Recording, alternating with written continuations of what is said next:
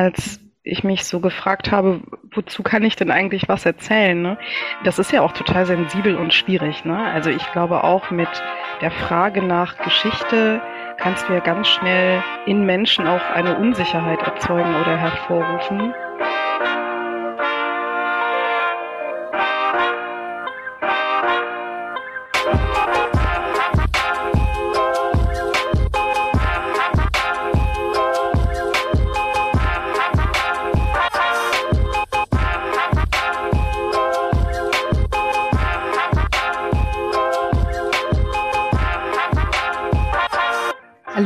Willkommen zur allerersten Folge des Podcasts Telling Our Stories.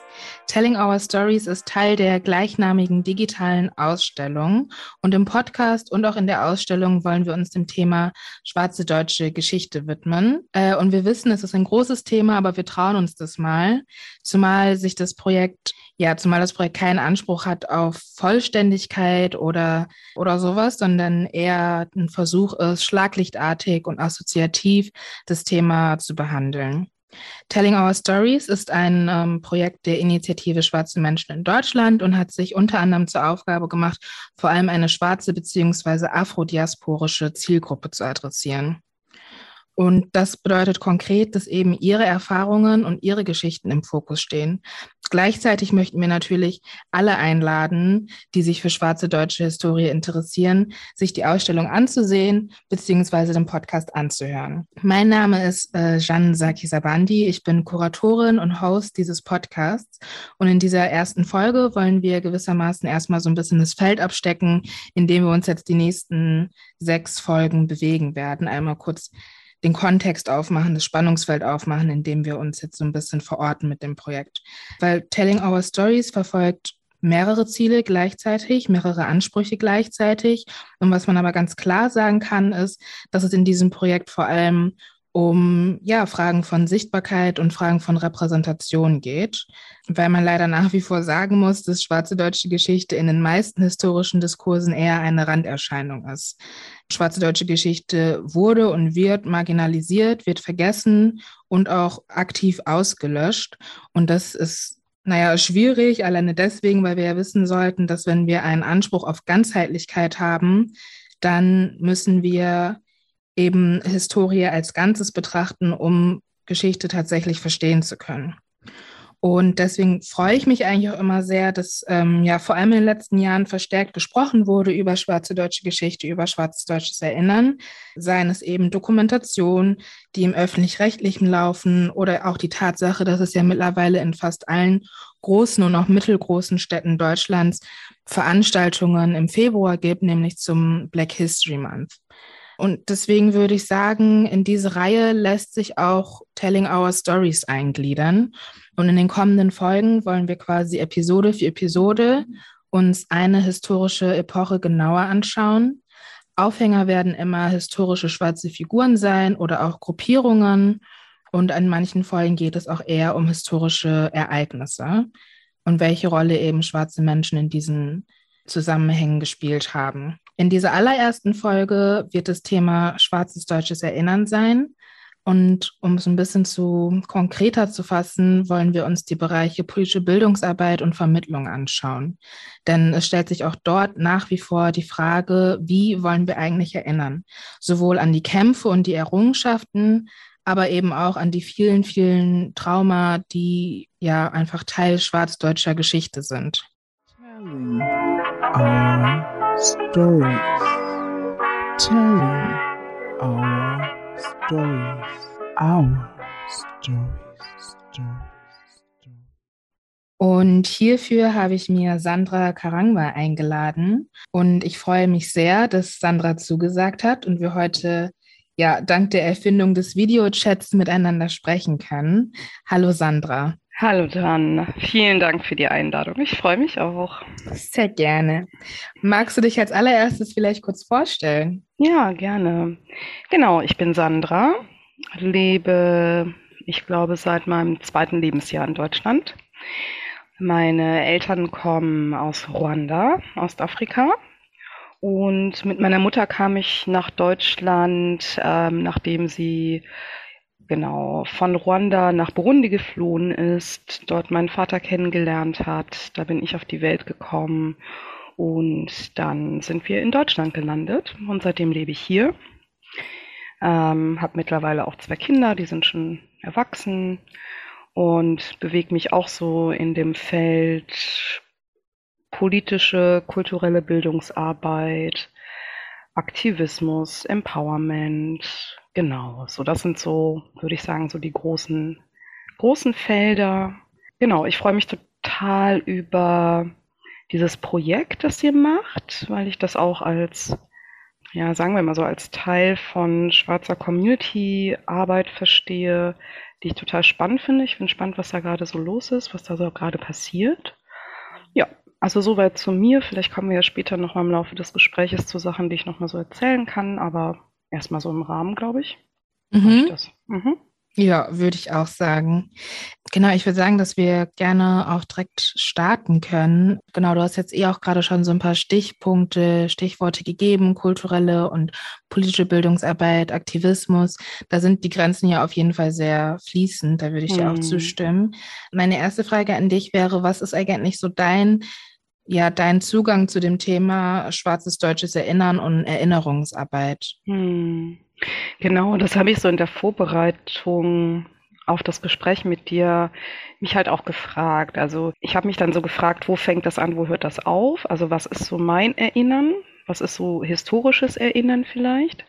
Und ich glaube, dass ich ein, also ich habe vielleicht verschiedene Zugänge dazu. Ich habe so ein bisschen die ähm, Seite von meiner Mutter, von der ich den Eindruck habe, das, was mich interessiert an unserer Familiengeschichte, ist halt total biografisch begründet. Ne? Mhm. Also so ganz konkrete Fragen, die vielleicht noch nicht beantwortet sind, wo ich mich irgendwie frage, so, wie war so unsere Familiengeschichte in Ruanda, was weiß ich, was weiß ich nicht, ähm, was habe ich mitgenommen und kann das aber gar nicht erfragen, weil es diese Menschen um mich herum nicht mehr gibt.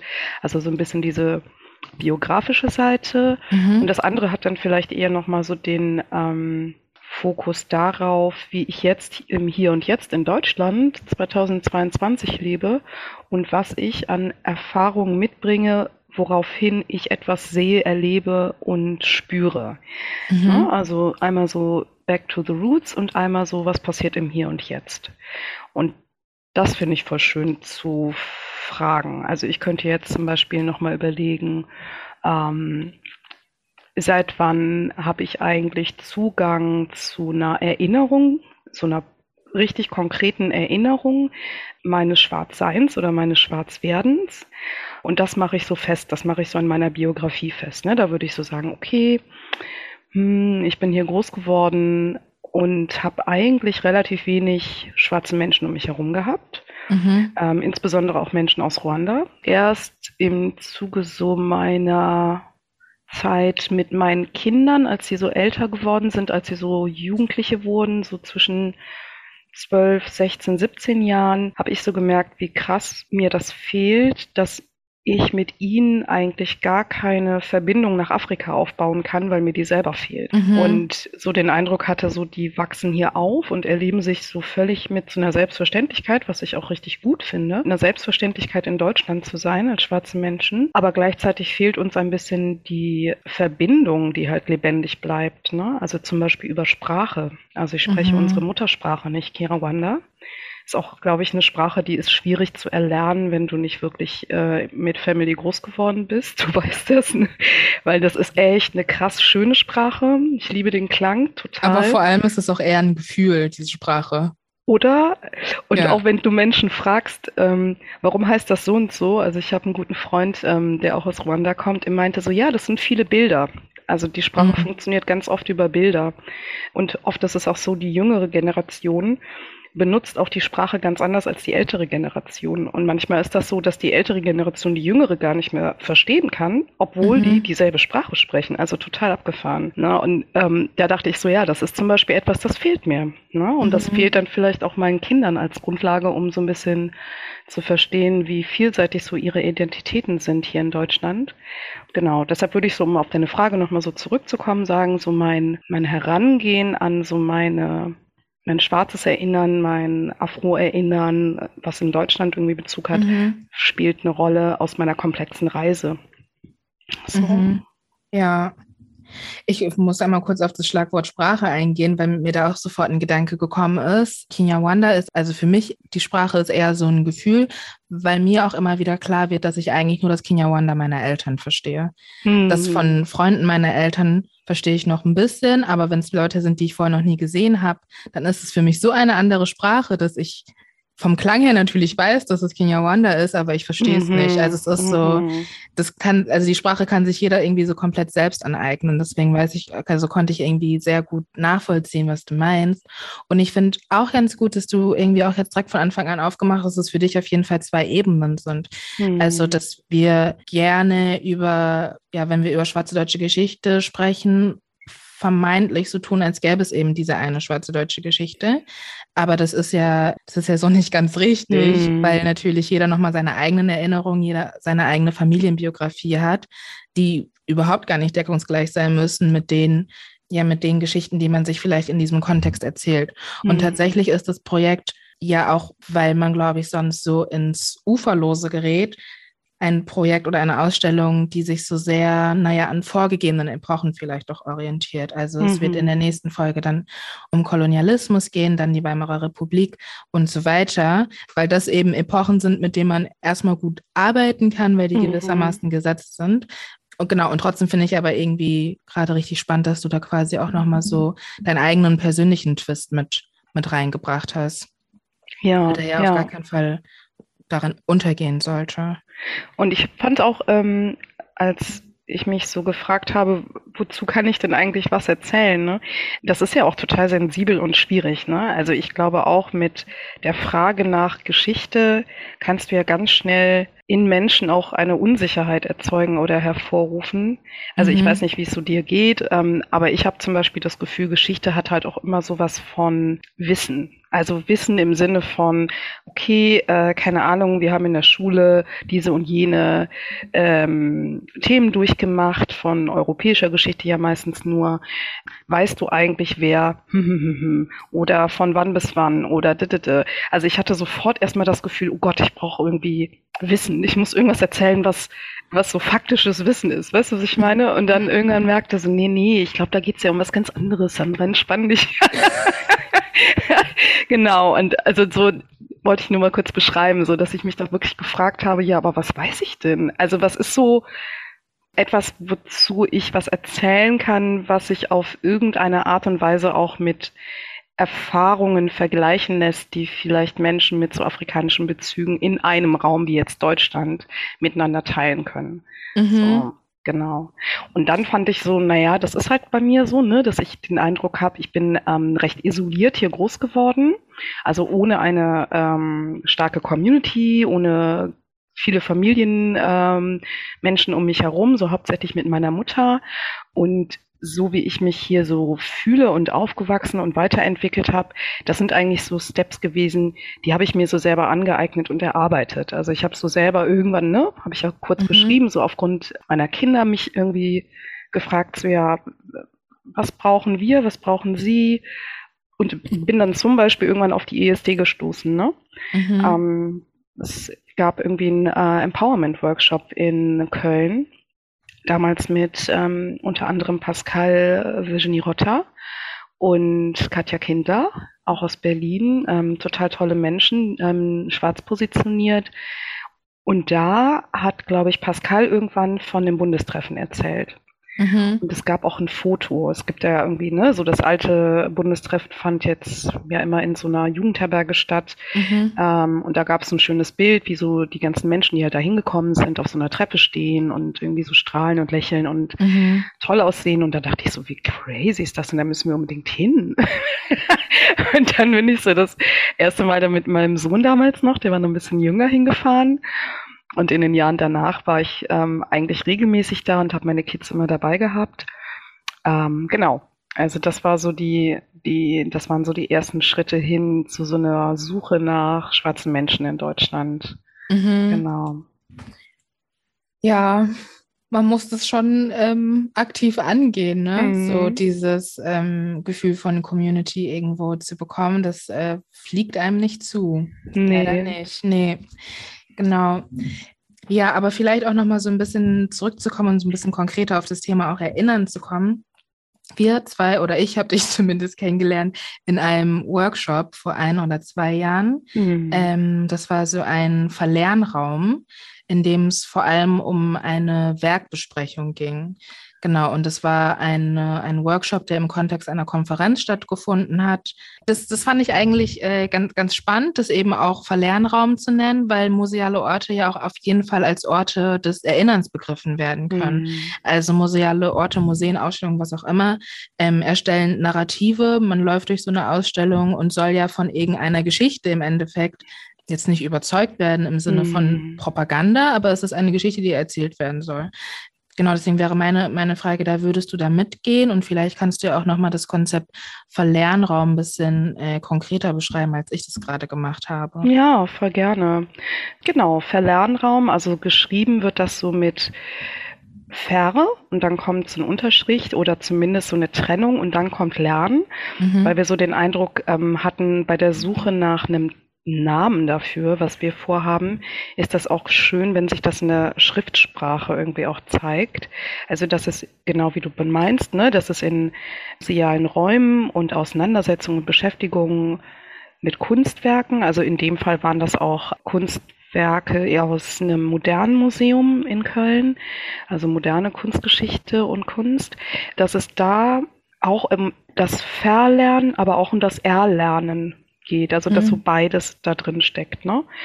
Und wir haben uns getroffen, wir sind eine Gruppe von fünf Menschen, die auch unterschiedlich positioniert sind in Bezug ähm, auf Herkunft, aber auch auf Gender.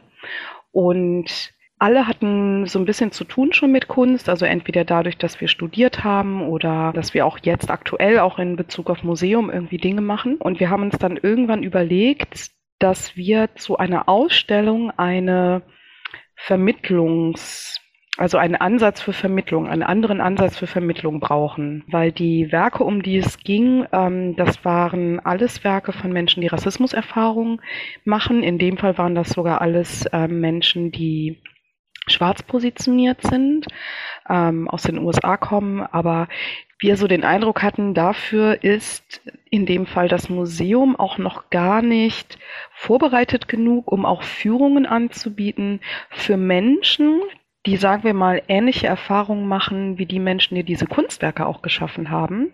Mhm. Und bei der Vermittlung auch sensibel ähm, darauf einwirken, und auch ein bisschen Gespür entwickeln, was brauchen eigentlich die Leute, die sich diese Arbeiten anschauen? Was brauchen die für Hintergrundwissen vielleicht, wenn sie von der Positionierung andere Erfahrungen machen? Wie kann das vielleicht auch empowernd sein? Mhm. Ähm, die ähm, Gruppen, um die es dann geht, auch nach Positionierung zu trennen. Das haben wir dann am Ende gemacht. Also wir haben dann Führungen angeboten für Menschen, die Rassismuserfahrungen machen und Menschen, die keine machen, also weiß positionierte Menschen und haben dann halt diese Werkbesprechungen gemacht. Ne? Also haben dann diese Bilder erstmal so vorgestellt, so richtig klassisch. Ne? Wer ist mhm. das? Mhm. Äh, was ist das für eine Art von Kunstwerk? Was seht ihr? Ne? So ganz klassisch einfach erstmal angucken. Und um dann danach im nächsten Schritt auch ein bisschen darüber zu sprechen, okay, und was macht das jetzt eigentlich mit euch? Und ich war ne, aufgrund meines Schwarzseins halt mit den Menschen in einem Raum, das haben wir halt digital gemacht, ne, ähm, in einem digitalen Raum, von denen ich so den Eindruck hatte, ich weiß nicht, wie es dir ging, kannst du vielleicht auch nochmal kurz mhm. beschreiben, wenn du magst, dass die total erleichtert waren, diese Kunstwerke miteinander erleben und besprechen zu können in einem ganz anderen Rahmen. Also das haben eigentlich alle Gruppen so als Feedback gegeben, also auch die Gruppe der ähm, Menschen, die weiß positioniert sind, dass sie das total entspannend fanden. Auch mal Fragen stellen zu können oder Ansichten teilen oder Gefühle mitteilen zu können und dabei zu spüren, in diesem Raum ist das möglich. Mhm. Und das mhm. fanden wir voll cool. Also das war, da geht es so bei Verlernraum drum, ne? dass wir so Vermittlungskonzepte entwickeln die ähm, sensibel und kritisch mit den Inhalten umgehen und auch die Menschen, die halt interessiert sind daran, sich mit der Kunst zu beschäftigen, so in ihrer Ident mit ihren Identitäten auch sehen. Und in dem weiß positionierten Raum geht es halt schon um das Lernen ne? und auch das Verlernen. Mhm, mhm. also ich, ich weiß nicht, ich kann mich nicht mehr genau erinnern, um welche Werke es ging, als du dabei gewesen bist, aber ich weiß auf jeden Fall noch, dass es eine ähm, Besprechung gab zu einer Arbeit von Carrie James Marshall, bei der du so zwei Menschen siehst, zwei schwarze Menschen, die in so einer ganz idyllischen Szenerie mit einem Hund und einem Park und Blumen und sowas abgebildet werden. Und in dem Raum, in dem weiße Menschen waren, haben wir dann irgendwie gehört, dass es ihnen sehr, sehr schwer gefallen ist, die zu beschreiben. Also sie haben sich total schwer getan und totale Hemmungen gehabt, auszudrücken, naja, das sind zwei schwarze Menschen. Einfach weil sie gehemmt sind, das auszusprechen, mit der, weiß ich nicht, Annahme, alleine schwarz auszusprechen, würde schon in Bezug auf Rassismus kritisch sein. Ne? Und da kann dann zum Beispiel es ein bisschen helfen, wenn dann Menschen sagen, naja gut, aber im Umgang mit Sprache, im Umgang mit auch ein bisschen Wissen, wie mhm. möchten Menschen bezeichnet werden, was sind Selbstbezeichnungen und so, also das mit reinzutragen, also dann geht das sofort über in so politische Bildung. Mhm. Ähm, das war dann für Menschen in dem ähm, weiß positionierten Raum, glaube ich, wirklich eine Lernerfahrung oder auch eine Verlernerfahrung, ne? wenn es dann auch um Ausdruck geht, wie beschreibe ich etwas und was frage ich und was sollte ich ähm, bitte auch vermeiden zu sagen. Ne? Mhm. So, genau. Ja, ich kann mir, ich genau, ich war ja dabei. Es war auf jeden Fall auch ein sehr angenehmer Raum. Ich meine, es geht da ja auch viel einfach um so, ich, ich nenne es mal Mikroaggressionen, mhm. von denen man weiß, dass die in solchen geschlossenen Räumen tendenziell eher weniger stattfinden. Also ich würde jetzt nicht ausschließen, dass es andere ähm, Erfahrungen gibt, die in solchen Räumen vielleicht passieren, die, die man dann noch eine Weile mit sich trägt. Aber davor muss man sich zumindest schon mal nicht wappnen. Mhm. Ähm, und das ist dann ja auch, ich, ich fand diesen Workshop zum Beispiel auch deswegen so angenehm, weil das Konzept an sich ja irgendwie schon so was sehr Empowerndes hat. Ich mhm. kenne es in anderen Kontexten häufig so, dass ähm, wenn es um Bildungsarbeit oder Vermittlung geht und man möchte gleichzeitig auch Erinnerungsarbeit machen, dass es dann erstmal einen sehr langen Block gibt, wo es ja, wo vielleicht eher traumatische Sachen behandelt werden, mhm. schmerzliche Dinge behandelt werden. Und dann soll zum Schluss der Empowerment-Block kommen. Mhm damit die Leute nicht geknickt aus dem Workshop rausgehen. Und da bei euch war es, ja, war es von Anfang an einfach mitgedacht, dass man, ja, dass man Räume schaffen muss, die angenehm sind. Genau, und das Verlernen, ich glaube, das gilt in beiden Gruppen, oder? Also auch als ähm, ja, rassifizierte Person lernt man ja Dinge, die man besser wieder verlernen sollte. Also so Stichwort internalisierte Rassismen und sowas. Ja, auf jeden Fall. Deswegen ist das, ist das auf jeden Fall ein Workshop, der mir äh, in Erinnerung geblieben ist, eben weil Voll dieses schön. Empowerment nicht äh, erst am Schluss stattgefunden hat, sondern einfach Teil, Teil dessen war. Voll schön, das freut mich zu hören. Das gebe ich weiter. Macht es. Und deswegen würde ich jetzt als nächstes nochmal darauf zu sprechen kommen, was du denkst, wie ist denn das Verhältnis zwischen so Bildungsarbeit, Vermittlungsarbeit und Erinnerungspolitiken? Also wie sollte es, wie sollte es sein? Und ähm, ja. Hm.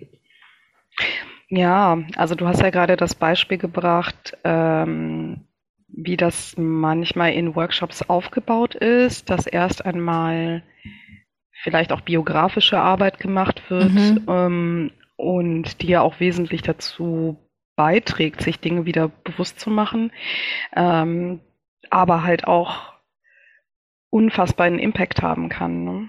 Mhm. Also deshalb glaube ich, ich glaube, es hängt immer so ein bisschen von dem Rahmen ab. So, in welchem Rahmen findet was statt?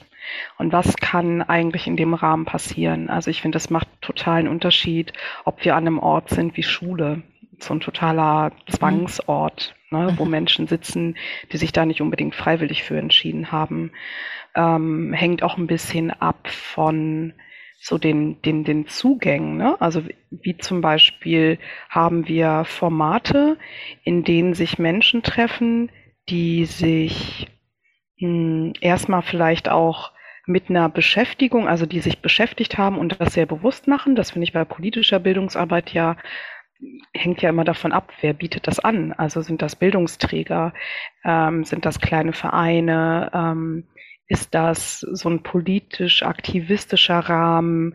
Ähm, Gibt es da auch schon Vorwissen? Ähm, mit welchem Ziel sind die Menschen zusammengekommen? Also das ein bisschen abzustecken, ähm, weil gerade so bei Auseinandersetzungen mit traumatischen und schmerzhaften Erfahrungen, die rassifizierte Menschen ja immer mit sich tragen, zu glauben, dass das Beschäftigen in einem politischen Rahmen ausreichen würde, um, sagen wir mal, also was mir immer wichtiger wird, ist zu gucken, dass das ist immer so ein großes Wort, Heilung, ne? aber so zu gucken, dass ich in der Lage bin, mit meiner Lebenssituation weiterzumachen. Zukunft ähm, für mich nicht nur bedeutet rassistisches Trauma äh, zu durchleben oder so, sondern dass ich irgendwie merke, ich bin im Hier und Jetzt und gewappnet und sehe auch realistisch in die Zukunft. So. Und wenn ich mir Biografiearbeit anschaue, dann finde ich, braucht es dafür einen unfassbar sensiblen Rahmen. Also mhm. braucht ganz viel fürsorgliches Setting. So. Ähm, und das glaube ich, also ich kann das nur kaum. Also ich würde sagen, in Empowerment-Angeboten, die ich bisher gemacht habe, mache ich das nur sehr begrenzt, dass ich Fragen stelle oder ähm, Einheiten habe, in denen es auch um biografisches geht, weil ich glaube, dass da meine Grenze erreicht ist, an Möglichkeit Menschen auch aufzufangen. Ähm, ne, da geht es ja auch ganz viel um psychische und seelische ähm, Gesundheit und dazu bin ich einfach nicht ausgebildet. Ne? Also mhm. da habe ich keine Kompetenzen und habe auch nicht den Rahmen, um das gewährleisten zu können. So. Und so politische Bildungsarbeit zum Beispiel, wo es erstmal um Wissensvermittlung geht, das ist so, finde ich, in einem Rahmen für einen Workshop, der dann ein paar Stunden geht, völlig okay. Aber ähm, wenn es dabei geht, nicht nur zu erzählen, schaut mal, wie geht's dir heute, also was sind die Dinge, die dich wirklich beschäftigen, von denen du betroffen bist, die du realisierst, die in deiner Umgebung passieren, sondern wo knüpfst du an an Erfahrungen, die vielleicht auch in der Vergangenheit liegen, vielleicht Erfahrungen, die deine Familie betreffen. Ähm, das braucht richtig, richtig viel Vorbereitung. Ne? Mhm. Und da glaube ich, brauchen auch die Menschen ähm, irgendwie ein Wissen, was sie erwartet, um sich auch selber zu checken und auch zu überlegen, okay, traue ich mir das zu? Will ich jetzt an einem Wochenende, äh, das irgendwie Empowerment heißt, ähm, mit Menschen, die ich noch nie vorher gesehen habe, über so Stories, die ich in meinem Leben erfahren habe, sprechen, die dann aber irgendwie auch nicht abgeschlossen werden. Also das, du hörst dir ja auch ähm, Erfahrungen von anderen Menschen an, die dich wiederum auch total erinnern und triggern und ne, also das ist ja, das ist, das fließt ja zwischen allen Leuten und dann fährt man wieder nach Hause. So. Mhm. Also da bin ich immer extremst vorsichtig und würde da eher zu raten, sich da vielleicht auch zu überlegen, mit welchen Menschen brauchst du, also ich würde zum Beispiel sagen, wenn ich das machen möchte, dann würde ich mir eher so ähm, Leute raussuchen, die was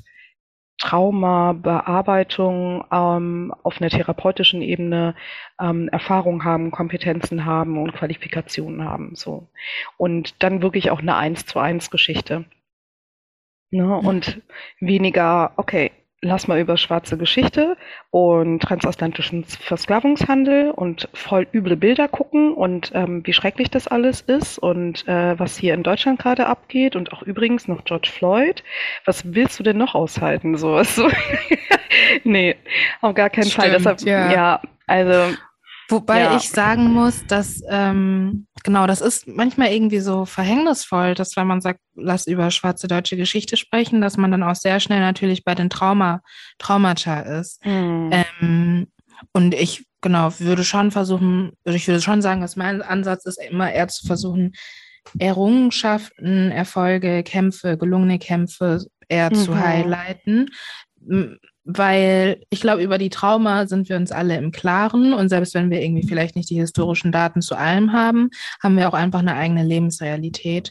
Das heißt, ich finde es immer, genau, ich finde es dann gewinnbringender oder ja, am Ende geht man, glaube ich, im, eher empowered raus, wenn man ja einfach sagt, heute habe ich noch eine weitere Person kennengelernt oder eine weitere Biografie kennengelernt, einer Person, mit der ich mich vielleicht in der und der Hinsicht vielleicht auch identifizieren kann. Mhm. Genau, und am spannendsten finde ich tatsächlich so die Biografien, die vielleicht auch, oder die Ereignisse, die so, ja, die sowas sehr Ambivalentes haben.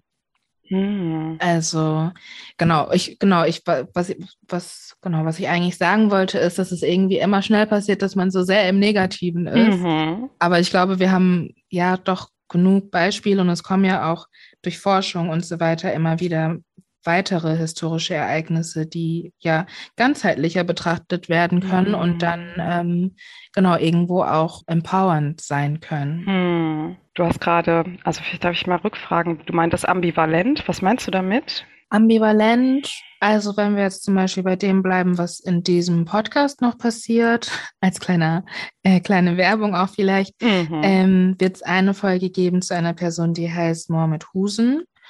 Und Mohamed Husen ist ein Kolonialsoldat gewesen, ist als Kindersoldat eingesetzt worden im Ersten Weltkrieg, wurde nie bezahlt, kam nach Deutschland, um seinen. Lohn einzufordern und dann ja, wurde er quasi überrollt von den Ereignissen äh, des Erstarken der Nationalsozialisten und er hat quasi in dieser Gemengelage, in der er sich da wiedergefunden hat, mm. versucht zu überleben und hat eher einige Strategien angewandt. Zum einen ist er ähm, kolonialrevisionistischen Vereinen beigetreten. Die Nationalsozialisten waren ja schon noch sehr lange, haben ja noch schon sehr lange versucht, ja, koloniale Propaganda zu verbreiten, weil sie gedacht haben, dass sie, ihre, dass sie die Kolonien wieder bekommen könnten. Mhm. Äh, und also so seine Überlebensstrategie war eben, das Sinnbild des treuen Askaris zu, mhm. zu präsentieren.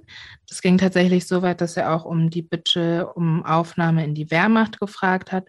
Also ganz grober Abriss. Krass. Okay. Wird in einer anderen Folge nochmal tiefer besprochen. Aber das ist für mich einfach eine sehr ambivalente Figur. Mhm. Das ist erstmal nichts, womit ich mich so intuitiv identifizieren kann. Mhm. Aber trotzdem macht es ja sehr viel. Also es macht auf jeden mit mir macht es auf jeden Fall mhm. was. Es ist so eine Biografie, über die ich sehr viel nachdenke, weil sie auch so unterschiedlich gelesen wird.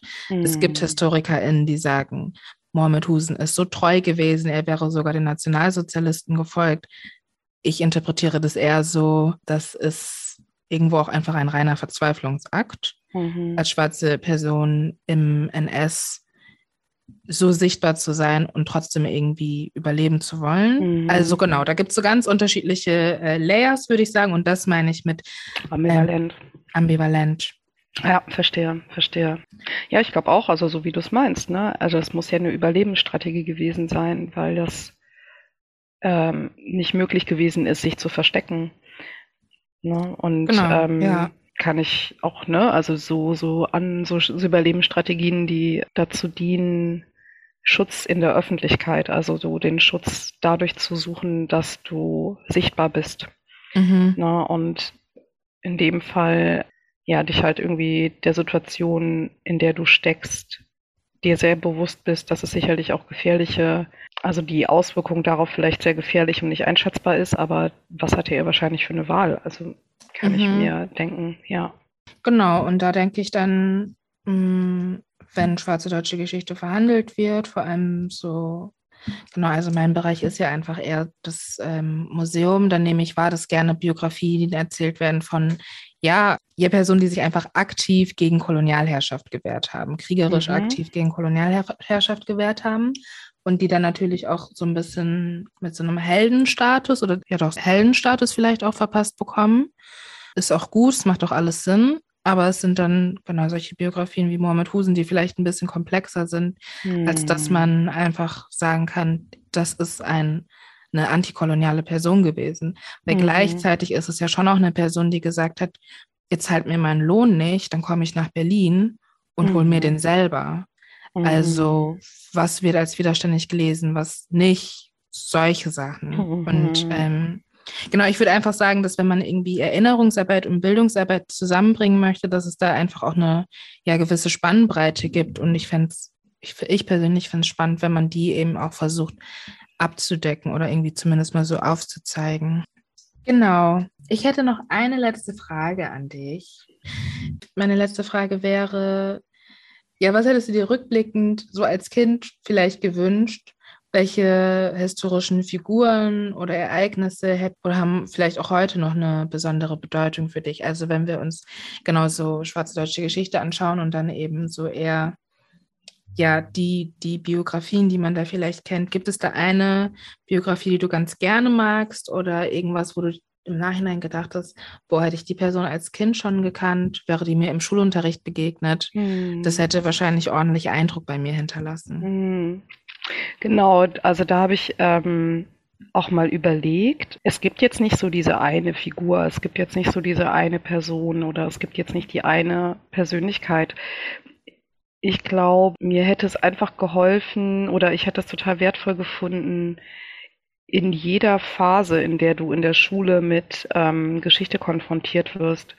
Also das bezieht sich jetzt gar nicht so sehr nur auf so Historie in Bezug zum Beispiel auf, keine Ahnung, deutsche Geschichte mit Weimarer Republik und Holocaust oder so, sondern dass sich durchgehend, dass durchgehend einfach schwarze Menschen abgebildet sind. Mhm. Also dass die, ob das jetzt ne, Forschung in Bezug auf Naturwissenschaften oder alle Felder, in denen es auch wirklich darum geht, über Errungenschaften zu sprechen, selbstverständlich in der Regel ja nur weiße Menschen gezeigt werden oder mhm, wurden. Mhm, mhm. Und ich glaube, ich hätte das total sinnvoll gefunden, in der Selbstverständlichkeit groß zu werden in der Schule, dass auf jedem Gebiet, was technologisch, wissenschaftlich, geisteswissenschaftlich, musikalisch, künstlerisch schwarze Menschen überall präsent sind und gewesen sind. So. Also das bedeutet, für mich war es jetzt nicht die eine Figur, die mhm. mir gefehlt hätte, sondern mir hätte einfach es gut getan, die, die Historie von so besonderen Persönlichkeiten wie zum Beispiel Beethoven, mhm. von dem man ja auch mittlerweile weiß, dass er schwarze ähm, Vorfahren hatte, Mhm. Ähm, sowas mit in diesem Kanon aufgenommen zu wissen. Also mit der Perspektive darauf, dass dieses Narrativ von Kanon der Weltgeschichte, alle großartigen, vermeintlich besonders herausragenden Menschen, die ähm, für diese Zivilisation in Europa grundlegende Sachen gemacht haben, können nur weiß gewesen sein und haben überhaupt keine Vorgeschichte. Das ist natürlich Quatsch. Mhm. So, das glaube ich, hätte ich cool gefunden, wenn sich das auf jedem der Gebiete gezeigt hätte, so und auch nicht nur schwarze Menschen, ne? auch indigene Menschen, Menschen, die aus anderen Bereichen der Welt kommen, andere Zugänge haben. So, das hätte ich cool gefunden, glaube ich. Mhm.